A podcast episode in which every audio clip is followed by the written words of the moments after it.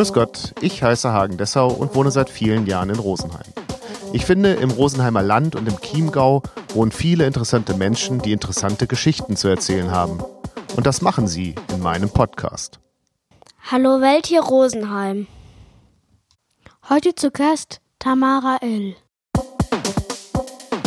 Liebe Hörerinnen und Hörer, an dieser Stelle sei ein Hinweis gestattet. Im folgenden Interview geht es um Essstörungen. Wenn dies ein sensibles Thema für Sie ist, bitte ich Sie, diese Folge nicht zu hören. Also ich bin die Tamara, ich bin 23 Jahre alt, komme aus Rosenheim und ähm, ja, studiere mittlerweile im dritten Semester an der LMU und mache äh, Molekular- und Zellbio auf Englisch. Und ähm, ja, ich habe 2019 mein Hobby zum Wettkampf gemacht und habe äh, meinen ersten Bodybuilding-Wettkampf gemacht.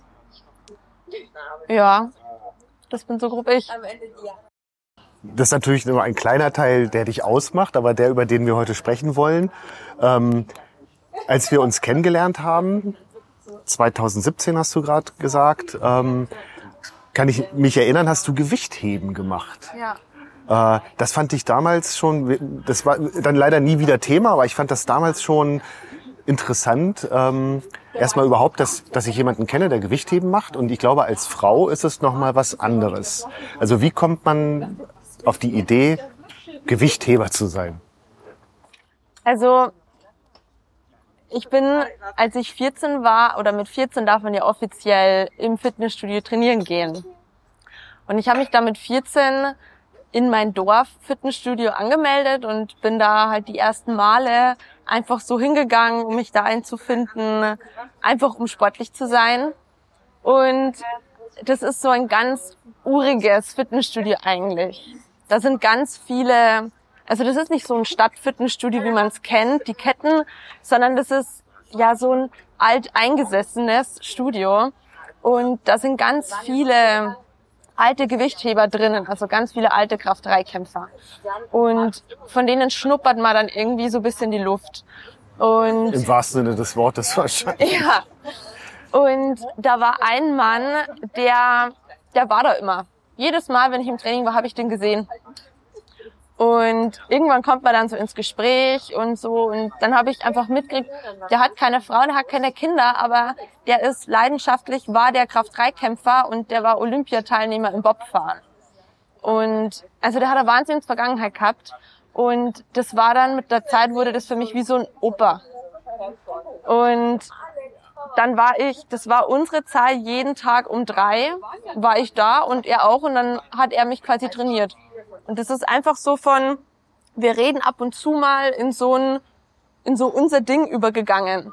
Und dadurch, dass der Kraft-3-Kämpfer früher war, bin ich da auch einfach eingestiegen und mir hat das wahnsinnig Spaß gemacht, dann so schnell gut zu werden. Und ich hatte da, oder man hat da, glaube ich, einfach ein bisschen eine Veranlagung, Veranlagung drinnen, wenn man einfach einen starken Körperbau hat, starke Knochen, sagt man ja, dass du einfach relativ viel Gewicht bewegen kannst oder dein Körper das halt aushält. Und dann bin ich da so in die Richtung reingekommen. Aber ja, es ist tatsächlich sehr ungewöhnlich für ein, für ein junges Mädchen mit 15 Jahren sagen, ich mache Gewichtheben. Ja. Kannst du vielleicht kurz erklären, was es bedeutet, einen Kraft-Dreikampf zu machen? Also Kraft-Dreikampf bedeutet, das sind die drei Grundübungen quasi. Das sind Kniebeugen, Kreuzheben und Bankdrücken. Und an Entschuldige, aber das ist nicht olympisch. olympisch sind, olympisch ist Reißen und Stoßen. Genau. Aber ja.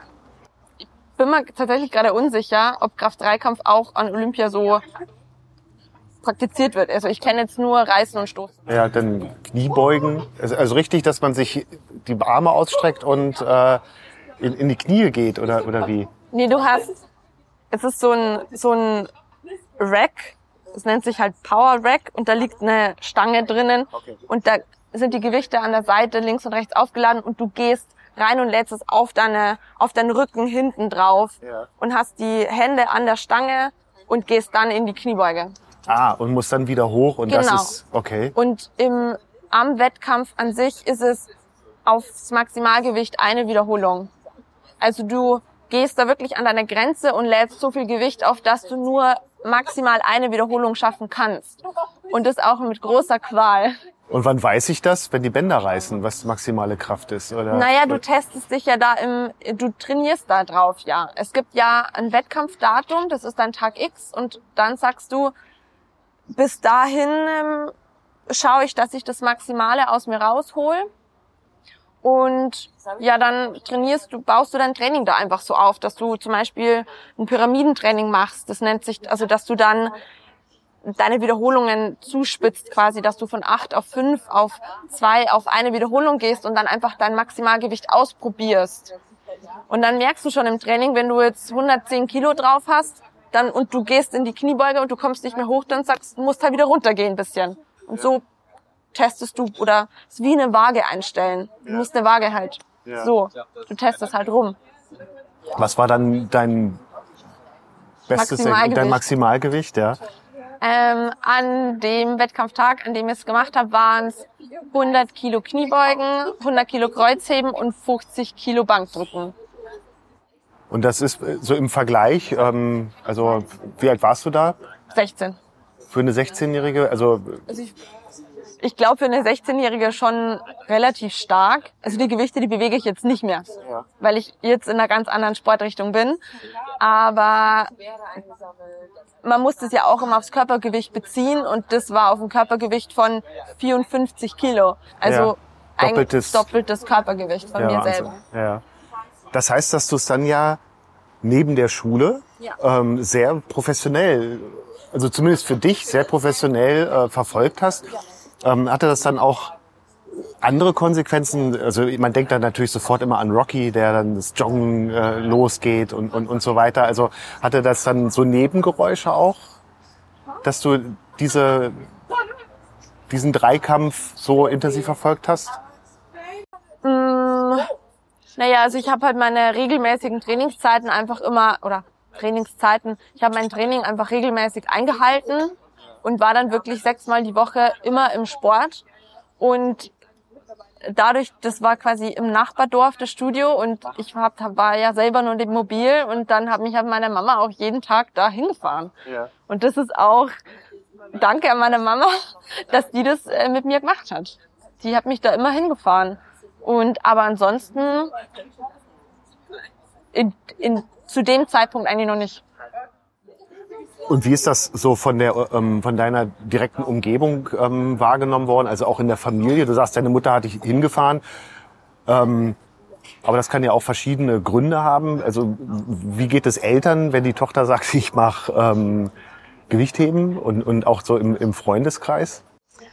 Mm, Ich glaube, die haben das damals gar nicht so wirklich wahrgenommen, weil das ein Sport ist, den man, also zumindest in dem Maße, in dem ich es betrieben habe, das sieht man jemanden jetzt nicht so an. Und es hat ja keiner mitbekommen, was ich im Studio mache. Ja. Ähm, das Einzige, an was ich mich erinnere oder was für mich prägend war, ähm, dass wenn du von null Kraftsport auf Kraft-3-Kampf umsteigst, baust du natürlich auch Muskulatur natürlich auf. Ähm, was für Leute, die dich gut kennen, die sehen das natürlich. Und dann kamen aus der Familie so Kommentare wie, oh, ähm, jetzt hast du aber gut, gut dicke Oberschenkel bekommen. Willst du da jetzt nicht mal ein bisschen einbremsen? Und das waren dann so Kommentare, die, die fielen mir schon nicht so ganz leicht. Als Jugendliche da äh, gegenzuhalten. Ja, als jugendliches Mädchen, die ja auch noch irgendwie Mädchen ist neben dem ganzen Sport ähm, und natürlich auch irgendwie den Einfluss oder den Druck von außen bekommt, du musst schlank sein, du möchtest schlank sein, es ist das Schönheitsideal von den Models, dünn zu sein. Ähm, da hört man so Kommentare natürlich nicht gerne. Und da stand ich dann auch seitdem eigentlich im Zwiespalt mit mir selber, dass ich sage, ich liebe diesen Sport, ich mache das aus Leidenschaft, weil es mich stark macht, weil ich dadurch nicht nur meinen sportlichen Ziel näher kommst, sondern das hat mich ja auch in an, ganz anderen Bereichen geprägt. Ich habe, du kannst es ja auf alle Lebensbereiche übertragen. Du hast ein Ziel und für das kämpfst du. Und das parallele Ziel dabei war zum Beispiel mein Abitur, für das habe ich halt gekämpft, auch. Und das macht dich halt, der Sport, der macht dich so stark in anderen Bereichen auch und gibt dir Selbstbewusstsein, der baut dich auf, der gibt dir Kraft irgendwie und du, und du wächst da dran. Und dann gibt's aber welche von links und rechts, welche um Genau. die Ohren. Ja. Genau. Und, und wie bist du dann damit umgegangen? Also auch wenn das eben aus einem vielleicht etwas weiteren Familienkreis kommt, aber auch dann vielleicht Mitschüler und Freunde. Wie, wie geht man mit diesem Zwiespalt um? Ich glaube, also da geht natürlich jeder anders mit um, aber mir war das ehrlich gesagt größtenteils egal. Also ich wusste das, ich hatte das immer im Hinterkopf, aber für mich war, ich habe das versucht auszublenden und habe einfach gesagt, ich mache mein Ding, ich weiß, was ich will, das ziehe ich durch. Bis wie viele Jahren hast du das gemacht? Oh, jetzt muss ich rechnen. Ich bin jetzt 23 und 2019 Also ich würde sagen, bis ich 18 war, habe ich wirklich Kraft 3, auf Kraft 3 Kampf mein Training ausgelegt und ab dann hat das umgeschwappt und ich bin dann eher in die Bodybuilding Richtung gegangen. Genau, da kommen wir gleich zu. Also das war, also wenn man so will, die ganze Abiturzeit, also bis zum Abitur, so ein bisschen darüber hinaus war, war das ähm, das, was du gemacht hast. Ja. Und dann haben wir uns aus den Augen verloren, aus nachvollziehbaren Gründen. Ähm, und dann habe ich wirklich durch Zufall einen Beitrag äh, auf einer Homepage gelesen, die auf eine bekannte Bodybuilderin aus Rosenheim ähm, verlinkt hat. Und dann habe ich mir das mal angeguckt, weil das tatsächlich etwas ist, was ich überhaupt nicht verstehe. Und ich hoffe, hoffe, dass da heute ganz viele Fragen beantwortet werden. Ähm, und da habe ich ein Foto von dir gesehen, wie du post. Und da war ich tatsächlich, ich habe, mein erster Gedanke war, das ist gefotoshoppt. Das, da hat irgendjemand ähm, sich, ähm, hat deinen Kopf genommen und auf einer, weil du nicht mit dem, wie du mal aussahst, das passte nicht zusammen. Und dann haben wir uns letztens getroffen und dann hast du mir das alles erzählt. Genau. Und dann, Bodybuilding ist ja genau das andere. Das ist ja, ich habe mal aufgeschrieben, was ich am Bodybuilding, ich, ich versuche es zumindest mal neutral zu formulieren, fragwürdig finde. Ernährung, die Kleidung, dass die Menschen sich mit Körperfarbe anmalen. Ähm, zum Training kann ich kaum was sagen, weiß ich nicht, aber das stelle ich mir auch schräg vor. Ähm, und dieser permanente Körpervergleich. Und dann, wenn man sich so äh, Filme an, äh, also so Dokus darüber anschaut, mit was für einer unglaublichen Ernsthaftigkeit die Leute das betreiben. Wie kommt man dazu, das zu machen? So äh, vorweg, das finde ich sehr schön, dass ähm, diese Punkte jetzt gerade genannt wurden, weil normalerweise ist ja so, dass in der Gesellschaft, wenn man an Bodybuilding denkt, ich glaube, dann denken alle irgendwie immer nur an dicke Muskeln und Hähnchen und Reis. Oder das ist so das, was man mitbekommt. Und es ist halt eben nicht nur das. Aber auch. Ja, natürlich. Also die Ernährung ist im Bodybuilding der allergrößte Faktor. Da beginnt das Ganze eigentlich. Aber lass uns ganz kurz einen Schritt davor machen. Wie, wann war der Punkt, dass du von dem ein, ich sage jetzt mal Extremsport, ich unterstelle, dass Bo- ähm, Gewichtheben in der Form Extremsport ist, zu einem anderen Extremsport äh, geschwenkt bist? Ja. Ähm, das war. Das Ganze hat sich eigentlich, glaube ich, dadurch ergeben, dass ich auch, dadurch, dass ich ja in Rosenheim wohne und in Rosenheim gibt's so, Rosenheim ist schon so ein kleiner Bodybuilder-Hotspot, würde ich sagen. Auch durch die, durch sie, durch, durch die Bodybuilderin, durch die sie auf das Ganze aufmerksam geworden sind, ähm, die habe ich auch gesehen und das fand ich ganz toll. Dieses, dieses Klimbim, Ja. so nenne ich das irgendwie. Und das hat mir so imponiert und das fand ich so toll in dem Moment, dass ich gesagt habe, das finde ich cool. Das ist zwar jetzt irgendwie genau was andere, äh, das andere, was ich mache, aber ich wusste, ich habe ja die Grundlagen dazu. Ich habe ja unheimlich viel oder in Anführungsstrichen unheimlich viel Muskulatur schon aufgebaut. Mhm. Aber die Äh, falsche wahrscheinlich, oder? Nee, Ach so, gar okay. nicht. Das Einzige, was ich noch machen musste, war, ich musste halt abnehmen. Mhm. Und dann ist die Mus dann sehe ich auch so aus. Ja. Und deswegen war das für mich der Schritt gar nicht so groß. Also man hat's, du hast die, im Prinzip sind die Sportarten gar nicht so unterschiedlich. Okay. Beide, ein Kraft-3-Kämpfer und ein Bodybuilder müssen beide jeden Tag ins Studio gehen und ihr Training durchziehen bis zum letzten, bis zur letzten Wiederholung, die sie schaffen. Und der Trainingsplan sieht zwar anders aus. Der Kraft-3-Kämpfer hat weniger Wiederholungen auf seinem Trainingsplan stehen als der Bodybuilder. Aber, und auch beide, wenn man es professionell betreibt, müssen auf ihre Ernährung achten. Die Kraft-3-Kämpfer, die essen halt mehr. Und die Bodybuilder, die essen halt in gewissen Phasen, wenn es auf einen Wettkampf zugeht, weniger. Ja. Aber für beide oder beide Sportler sind extrem diszipliniert, ehrgeizig und zielstrebig. Und genau diese Eigenschaften, die hatte ich durch den Kraft-3 äh, Kraft-3-Kampf und die habe ich mir halt einfach fürs Bodybuilding dann gedacht, ja, die nutzt du. Und dann versuchst du halt oder schaust du, was unter der Fettschicht, die ich, oder es war keine Fettschicht, aber wie es unter meiner Haut die Muskulatur aussieht. Ja. Und ich wollte wissen, für was ich die ganzen Jahre trainiert hatte. Mal das Ei pellen. So klingt das ein bisschen. Ja, Okay. quasi. Ganz kurz noch die Zwischenfrage. Du hast gesagt, das Klimbim fand ich gut. Äh, Also was, was ist was ist das, was dich da angesprochen hat? Naja, die, die Me also Bodybuilding, das ist ja ein riesen, ein Riesending. Da gibt's die Männer, da gibt's die Frauen, da gibt's verschiedene Bodybuilding-Klassen. Und bei den Frauen gibt's eine Bikini-Klasse, in der bin ich gestartet. Und in der Klasse, da sind die, das sind noch mehr so Mädels. Die sind, die haben noch nicht so viel Muskulatur. Ähm, und die sind auch nicht ganz so definiert, die sind nicht so trocken. Da sieht man jetzt nicht jeden, jeden Streifen, jede Ader. Und beim Bodybuilding, da ist eben nicht nur die Muskulatur ausschlaggebend, sondern auch dein Make-up, deine Haare, dein Schmuck, den du trägst, dein Wettkampf-Bikini, der glitzert. Und das, das fällt halt alles auf. Und im ersten Moment, wenn du das noch nie so gesehen hast, dann ist das, das hat schon eine Wirkung. Ja. Ja, Und dann bist du dir dieser Wirkung erlegen. ja. Und ich hatte dich unterbrochen, als du angefangen hast zu sagen, die, ähm, oder als du was über die Ernährung sagen wolltest.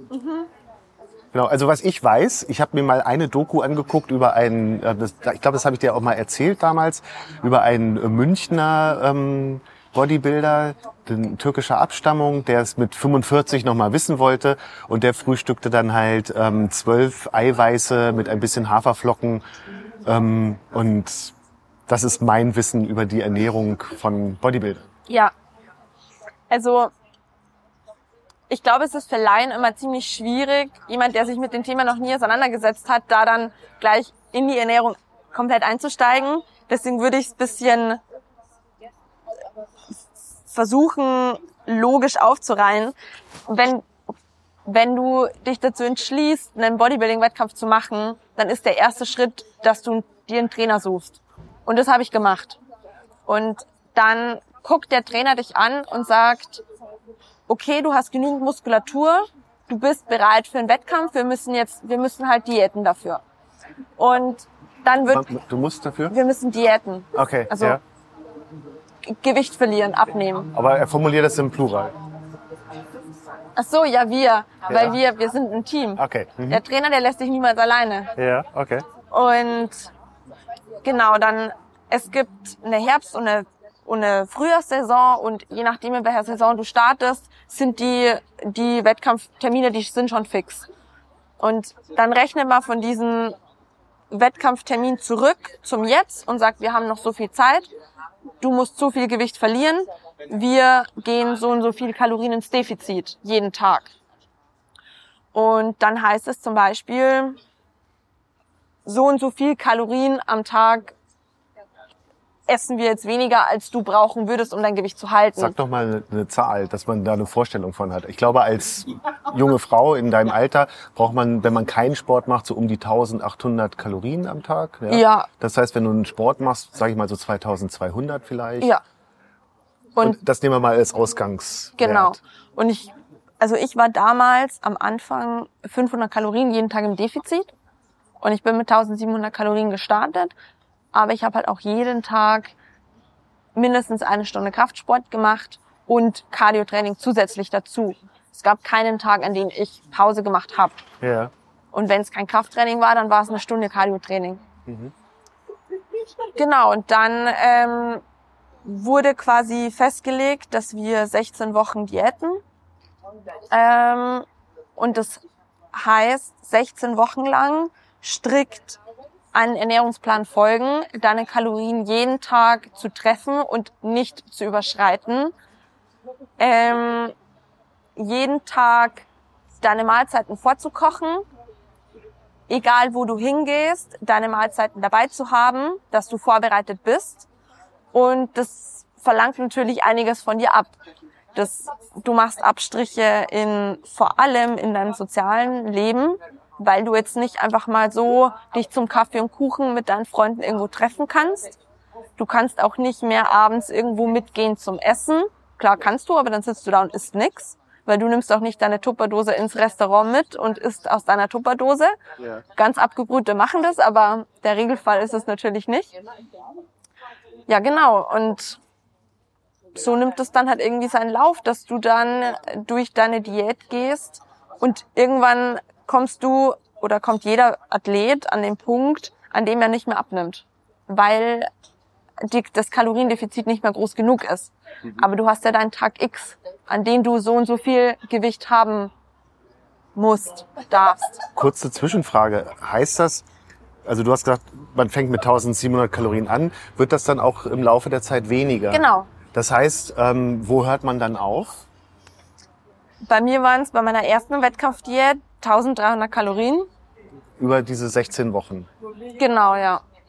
Und also nur mal als Vergleich, mein täglicher Umsatz, den ich hätte, wenn ich 24 Stunden am Tag nur im Bett liegen würde, sprich der Umsatz, den mein Körper hat, Ja. nur am, um am Leben zu bleiben, um deine Temperatur zu halten, um alle Stoffwechselprozesse am Laufen zu halten, dass du lebst, wären bei mir ungefähr 1450 Kalorien. Ich habe aber 1300 Kalorien gegessen. Und hast dazu aber dann auch noch den ganzen Sport gemacht, ja. Genau, nur dass ich mein Ziel schaffe. Was, also, wie, du hast ja eben schon gesagt, wenn man sich mit Freunden trifft, also, ähm, das ist schwierig. Ähm, was denkt man dann in dem Augenblick? Äh, denkt man dann, ach komm, scheiß drauf, heute mal Wurst oder, oder Döner, was ich nicht? Ähm, oder ist man dann wirklich, hat man dann so, ist das, ist das innere Ich so stark, dass man sagt, nee, und denkt dran, was der Coach morgen sagt und ähm, oder ist der eigene Coach sogar noch schlimmer als der, der nächsten Tag zu einem spricht? Also es gibt, ich würde jetzt mal sagen, die wirklich, die wirklichen Athleten, die machen das aus hundertprozentiger Überzeugung und die machen das nicht wegen ihrem Coach, sondern wegen sich selbst und wegen ihrem Ziel. Und da gibt es kein Scheiß drauf und da gibt es kein, oh, aber ich hätte jetzt gerne noch 50 Gramm mehr Reis, Ja. sondern das ist dein Ziel, du darfst nicht mehr, also du darfst nur das essen und dann gibt's nur das. Auch wenn du gegessen hast und du hast danach noch Mörderhunger. Ja. Nee, also das geht nicht, das gibt's nicht. Aber du grenzt dich ja von denen ab. Also wie ist, äh, also ich unterstelle mal, du hast dich als ähm, Freizeitsportlerin trotzdem noch gesehen, ja? Ähm, also wie ist es dann? Also du, du bist ja eigentlich niemandem gegenüber Rechenschaft schuldig, keinem Sponsor, Nee, oder? nee, aber mir gegenüber selber. Ja. Und das ist auch, es fangen unheimlich viele so eine Wettkampfdiät an, weil sie sagen, oh, ich, die, die, die, die sehen genau das gleiche, wie ich gesehen habe. Oh, ich finde das toll, ich finde das hübsch, ich würde auch gern so aussehen. Es gibt ganz viele, die das anfangen, aber einfach nicht schaffen, durchzuhalten, weil ent, ich weiß es nicht, aber entweder ist ihr Wille oder ihr Ehrgeiz nicht groß genug oder sie stellen einfach fest, es ist doch nicht komplett meins. Und, oder es ist nicht kom ich muss dafür einfach in anderen Sachen, die ich auch sehr gern mag oder die ich liebe, Abstriche machen. Und dazu sind einfach nicht alle bereit, was ja auch völlig fein ist. Aber für mich war es einfach, ich war schon immer der Mensch, der gesagt hat, wenn ich ein Ziel habe, dann mache ich dafür alles, komme was wolle und egal wie groß der Verlust ist. Ja. Was isst man denn da so? Sind das die Eiweiße und ähm, die Haferflocken? Du hast eben noch Reis gesagt zur Abwechslung. Ja, also die Lebensmittelauswahl ist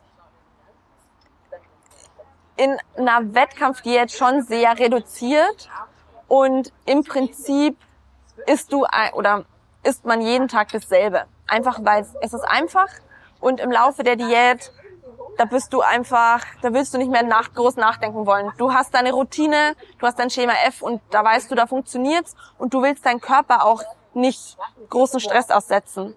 In so einer Wettkampfdiät ist dein Körper eh schon so großen Stress ausgesetzt, dass der so sensibel reagiert auf die kleinste Änderung. Ja. Wenn du da ein bisschen mehr Salz isst als sonst, hast du Angst, dass du Wasser einlagerst. Dann bist du am nächsten Tag auf der Waage schwerer. Und das ist alles so, das wird zu, das würde zu zusätzlichen Stress nochmal führen und ja, das ist im, im Kopf ist es dann schwer ähm, zu verarbeiten einfach. Da wird man ja knallhart umprogrammiert, oder? Also ja. auch in der, in der eigenen Körperwahrnehmung. Ja. Ja. Also ähm, eben als wir uns jüngst wieder getroffen haben, hast du dann ja auch erzählt, naja, weil man dann im, im Training ist und die ganze Zeit sich im Spiegel sieht, ähm, das ist aufreibend. Mhm. Ähm, also wie, wie, wie war das? Ich kann mir das nicht vorstellen. Also es ist so, dass du wenn man diesen Sport anfängt, oder ich kann ja nur aus meiner Perspektive erzählen, da glaube ich, hatte ich noch eine relativ gute Wahrnehmung von mir selbst, von meinem Körper. Ich glaube, ich hab, konnte das schon immer relativ nüchtern und neutral einschätzen, wie ich aussehe, auch im Vergleich zu anderen. Aber in so einer Wettkampfdiät, in der du dich jeden Tag wiegst und dann wirst du irgendwann reduziert oder fix, wirst du irgendwann total fixiert auf dein Gewicht. Und auch reduziert. Du reduzierst dich doch wahrscheinlich selber auch auf dein Gewicht. Ja, auf dein Gewicht und auf deine Form oder auf deinen Körperfettanteil, wie wenig Körperfett du hast, wie dünn du bist. Und irgendwann geht, geht, geht es so in dein Blut über, dass für dich, dass du oder ich persönlich meinen Wert durch mein Gewicht durch meinen Körperfettanteil und durch mein Aussehen definiere und ich nur gut bin, wenn ich ein Gewicht, das ge bestimmtes Gewicht habe. Ja. Und wenn ich danach wieder zunehmen würde, dann wäre das ganz schlimm, weil dann bist du nichts mehr wert. Weil in dem Moment, in dem du auf der Bühne stehst, da also das muss man sich so vorstellen, dass du du bist eigentlich nackt, außer du hast einen, also du hast einen Bikini an. Ja und du stehst da und hast eine Nummer an deinem Bikinihöschen dran, die Nummer 17 und stehst da mit 20 anderen Mädels auf der Bühne und dann heißt es Nummer 17 bitte vortreten. Und es ist wirklich wie auf dem Viehmarkt, wie bei einer Auktion ähm, und du wirst halt als Ding gesehen und wirst halt einfach auf dein Aussehen reduziert.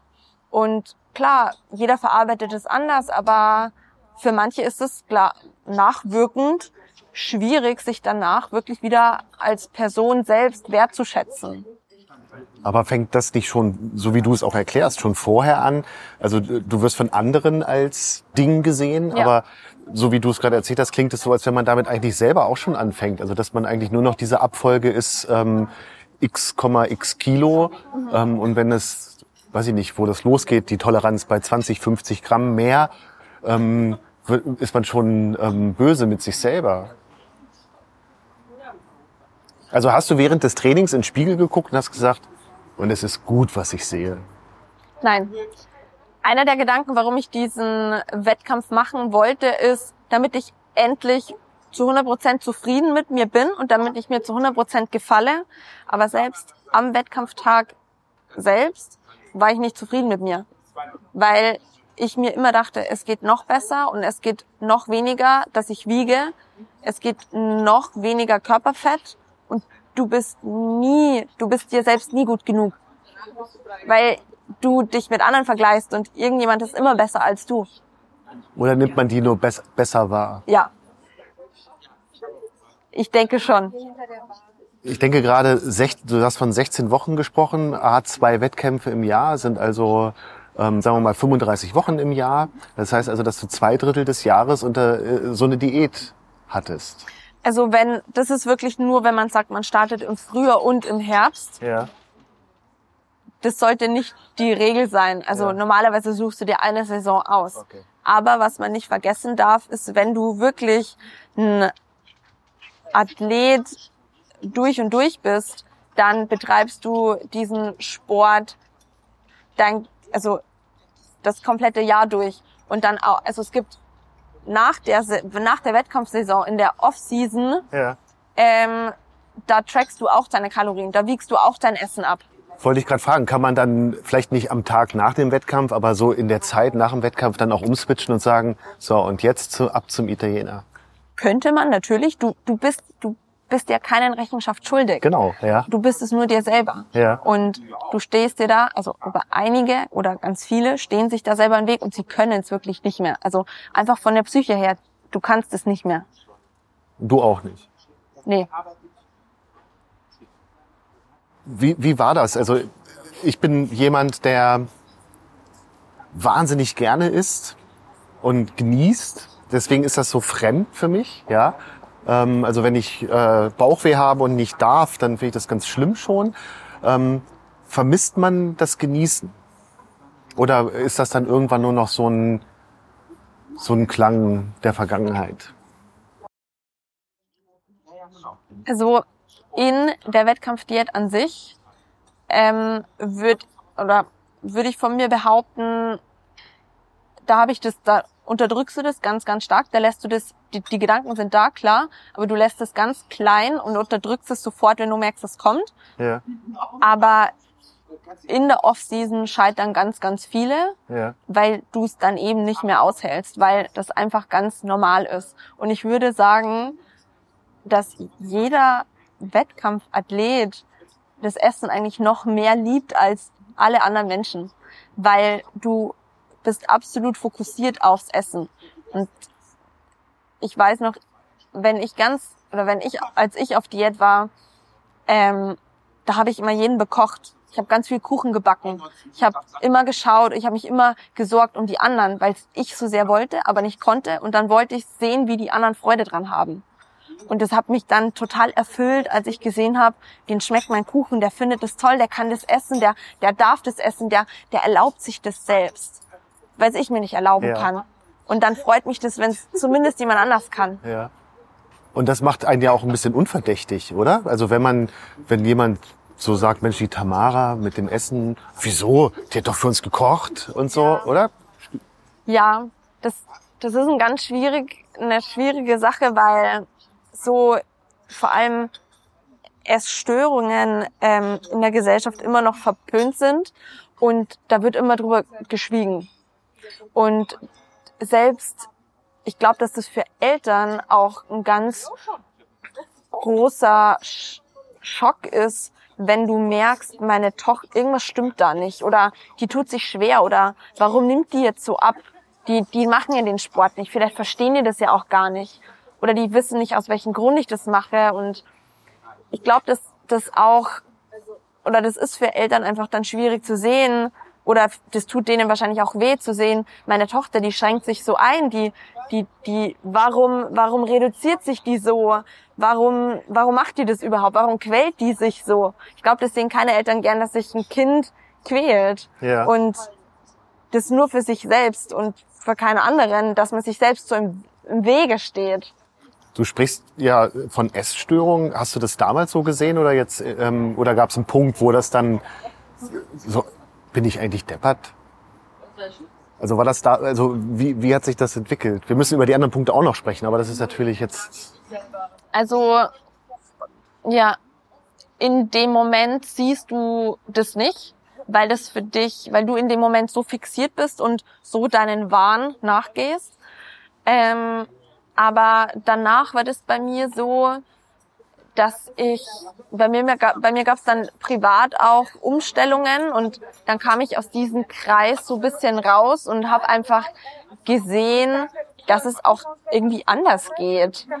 Und dann, dann, dann siehst du erst einmal, dass das halt nicht der Regelfall ist und nicht normal ist. Und wenn du dann mit so Leuten da sitzt, die halt in einer, die, die das gar nicht, also die, die waren, die sind in diesem Leben nicht drinnen, in denen du drin bist. Und dann siehst du, wie leichtherzig die sich einfach eine Pizza bestellen und dann, und du, du dir denkst, das würde ich auch gerne, aber ich kann es nicht.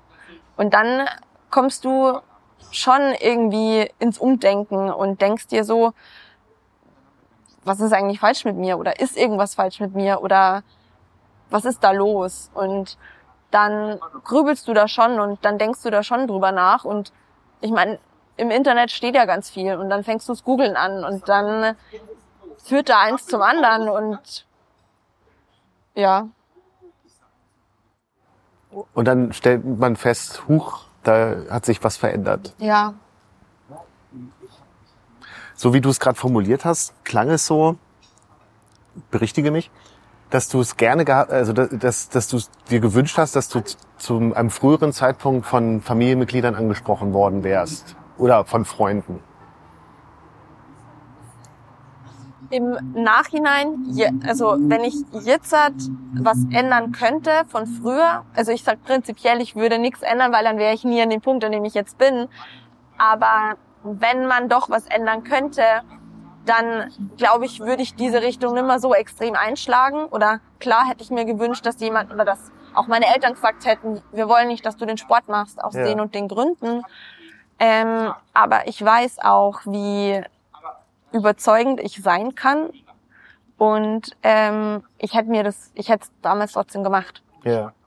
Klar, meine Eltern haben auch gesagt, bist du dir da sicher? Und ich weiß nicht und mm, und Ding, aber du bist so überzeugt von von von deinen Wahn, von deinem Ziel, dass du ähm, du, du, machst dafür alles und du wirst auch mit mit so einer du du tust so, als ob das ganz normal wäre und du wirst ein Meister da drinnen, Sachen zu verstecken. Also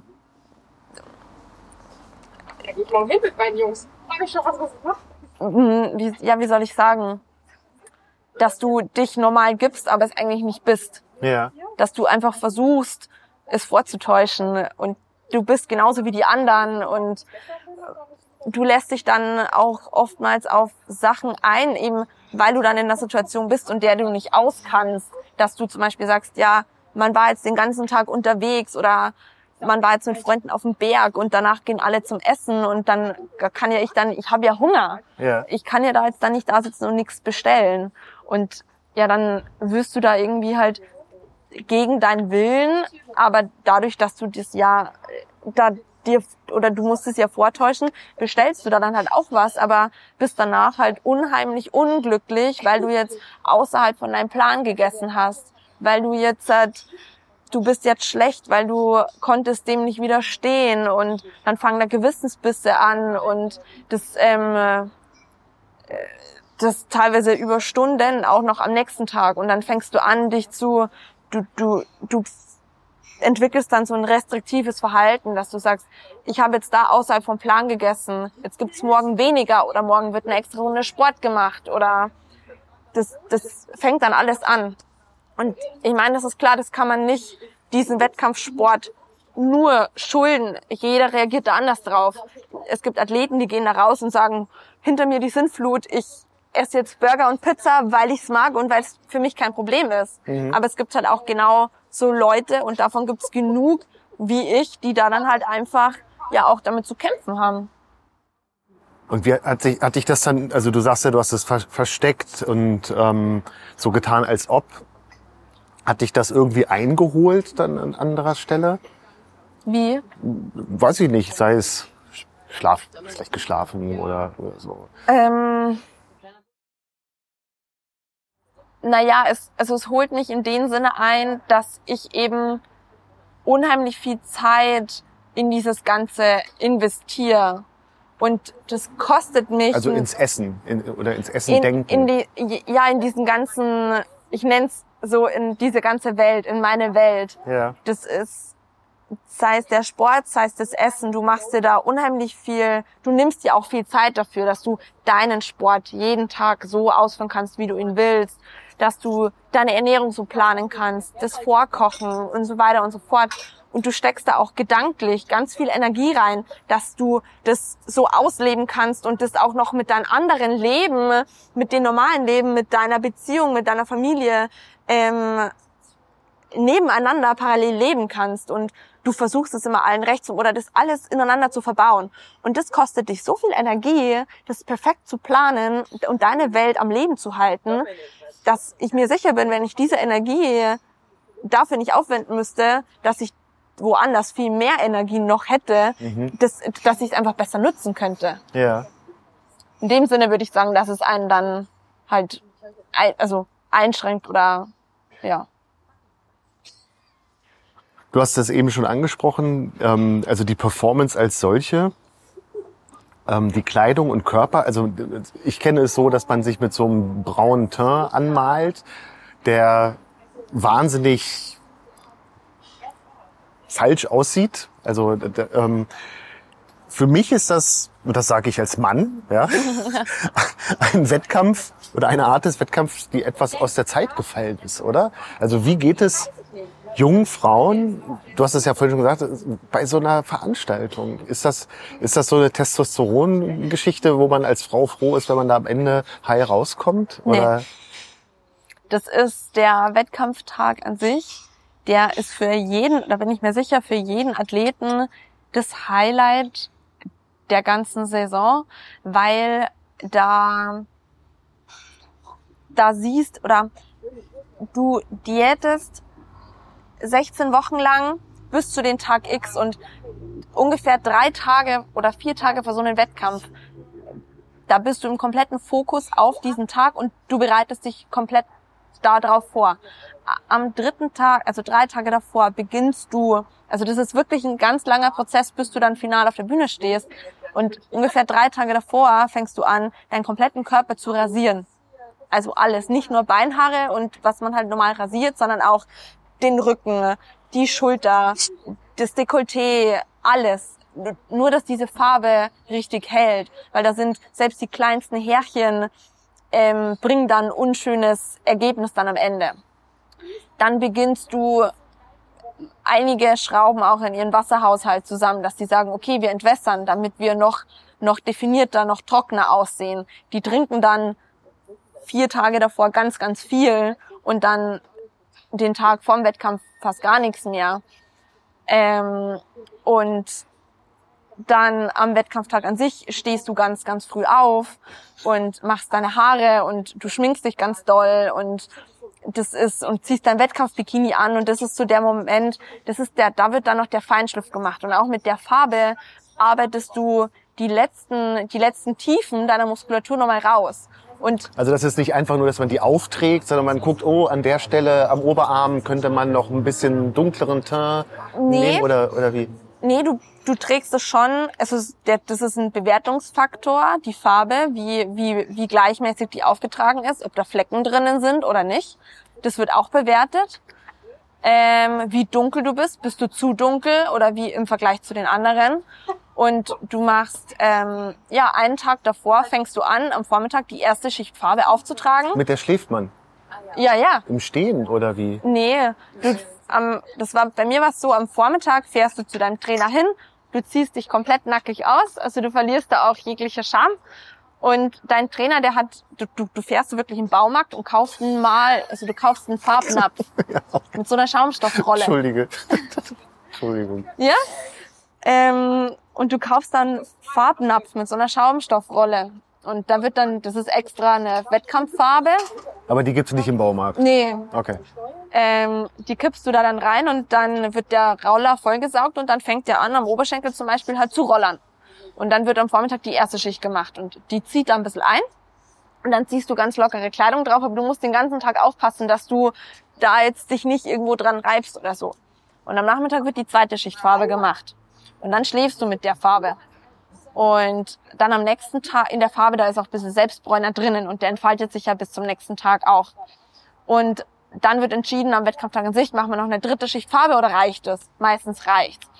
Und ja, wenn es dann heißt, du, also du fährst dann am, in der Früh meistens zum Wettkampf hin und dann meldest du dich an und dann du erstmal warten.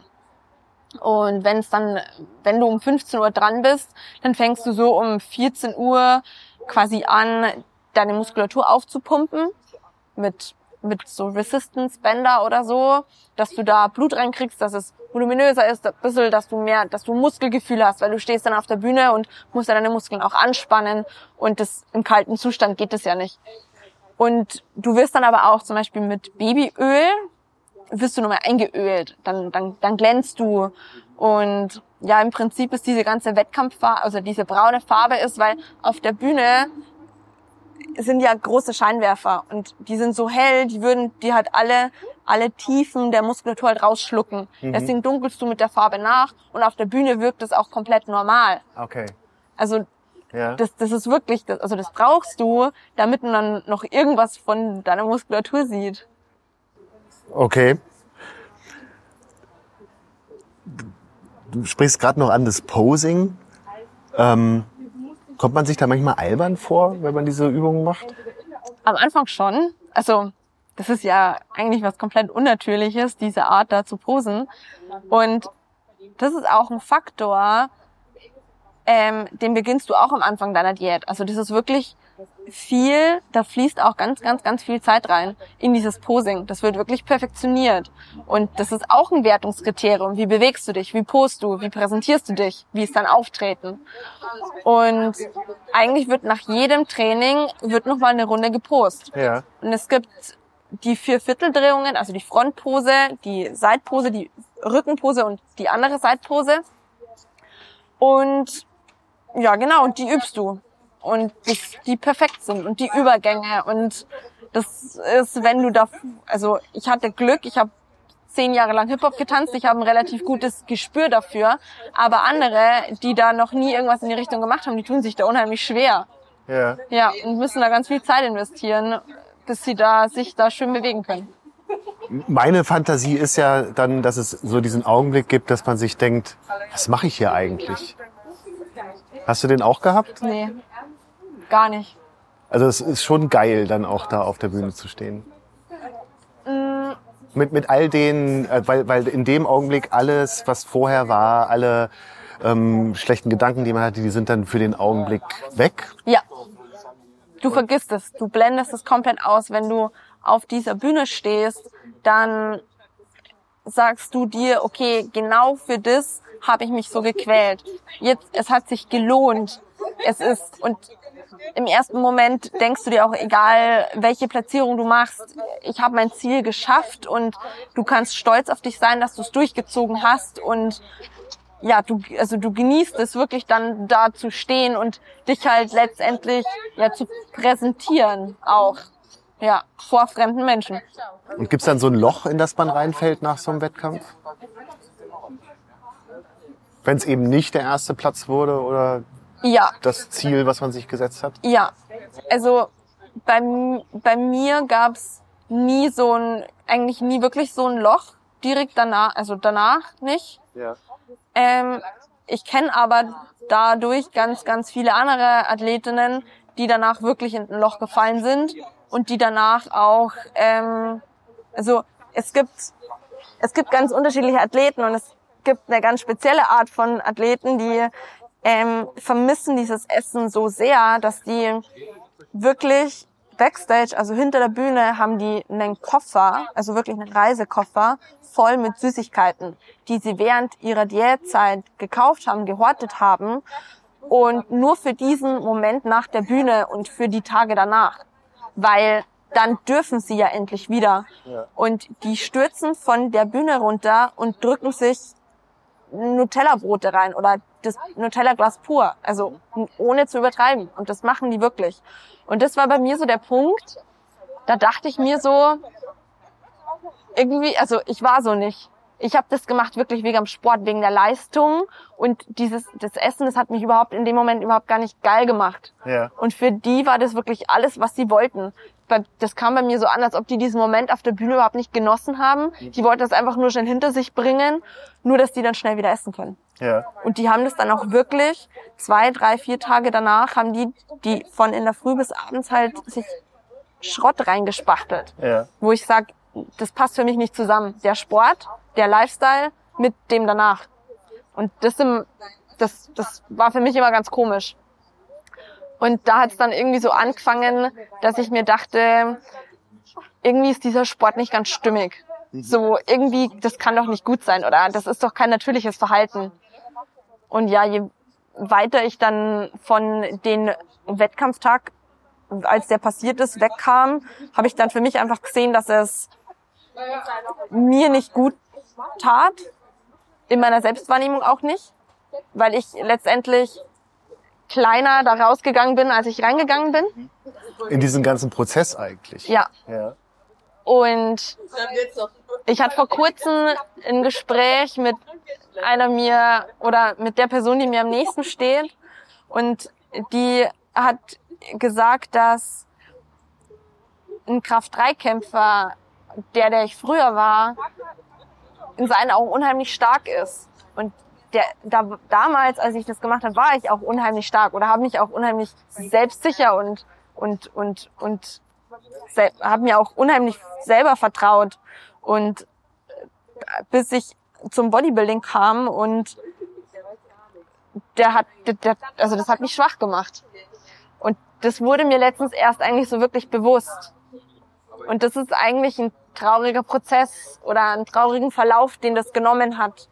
Und ich bin aber froh, dass ich das erkannt habe und daran arbeiten kann, Ja. dass ich sage, okay, das war eine gute Erfahrung, die ich für mich selber gemacht habe, aber ich will auch diesen Sport überhaupt nicht missen. Ich mache das auch weiter, aber ohne Wettkampfgedanke. Ich mache es für mich, weil ich es schön finde, weil es mich erfüllt und weil es mir einfach unheimlich Spaß macht, aber ohne diesen, diesen Druck, ohne dieses zur Schau stellen. Und du weißt, du hast schon mal die Situation gehabt, wo du quasi selber Herrin über deinen, Genau.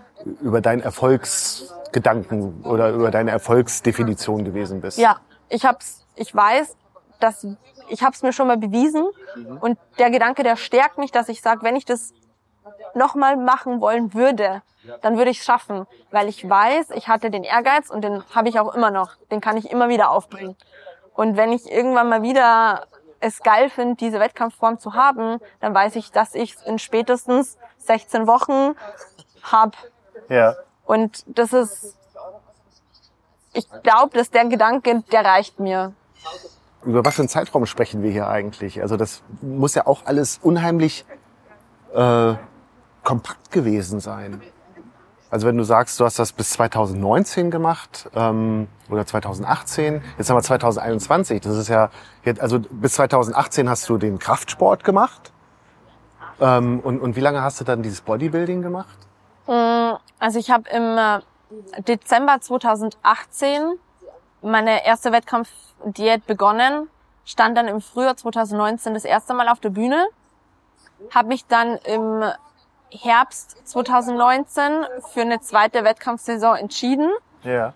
und habe mich dann wieder vorbereitet und war auch schon komplett bühnenfertig im Frühjahr 2020, bis dann ähm, Corona kam und alle Wettkämpfe abgesagt wurden. Ja, und dann stand ich da und bühnenfertig, aber ohne Wettkämpfe.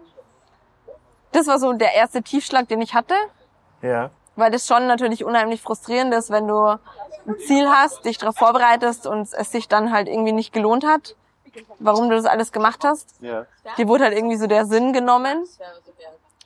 Ähm, genau, und seitdem halt oder dann, da war mein, mein Gewicht bei 53 Kilo und das ist kein Gewicht, was für mich haltbar ist, weil es auch einfach nicht gesund ist.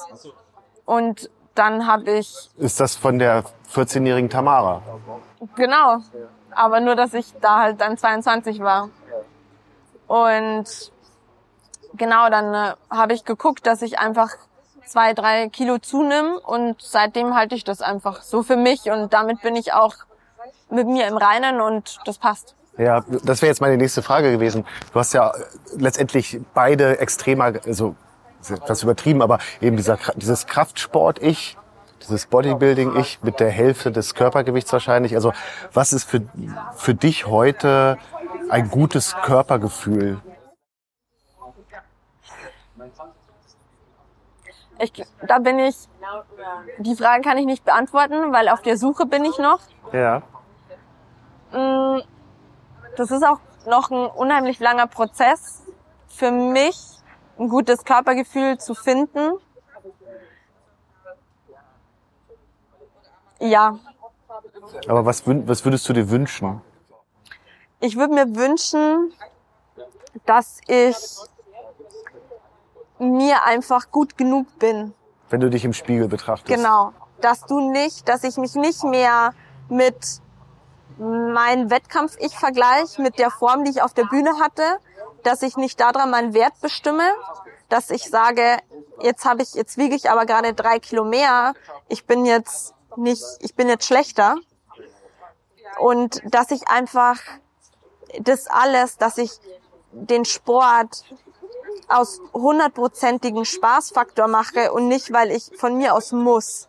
Ja. Und nicht, weil, und dass ich einfach auch so essen kann, wie ich wirklich möchte, was mir, was ich gerne aus meinem tiefsten Inneren hätte und nicht, weil es gerade in meine Makros passt oder ich jetzt nicht noch das esse, weil ich meine Proteine noch füllen muss.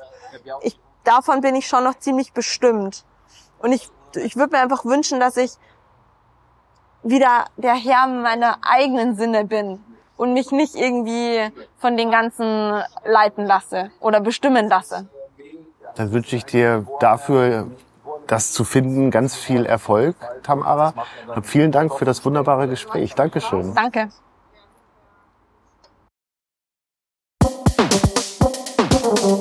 Das war Hallo Welt hier Rosenheim, Folge 47 mit Tamara L. Aufgenommen am 8.10.2021. Vielen Dank fürs Zuhören.